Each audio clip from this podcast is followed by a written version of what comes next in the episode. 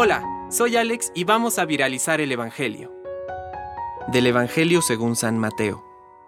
Jesús dijo a sus discípulos, No son los que me dicen, Señor, Señor, los que entrarán en el reino de los cielos, sino los que cumplen la voluntad de mi Padre que está en el cielo. Así, todo el que escucha las palabras que acabo de decir y las pone en práctica, puede compararse a un hombre sensato que edificó su casa sobre roca. Cayeron las lluvias, se precipitaron los torrentes, soplaron los vientos y sacudieron la casa, pero ésta no se derrumbó, porque estaba construida sobre roca. Al contrario, el que escucha mis palabras y no las practica puede compararse a un hombre insensato que edificó su casa sobre arena. Cayeron las lluvias, se precipitaron los torrentes, soplaron los vientos y sacudieron la casa.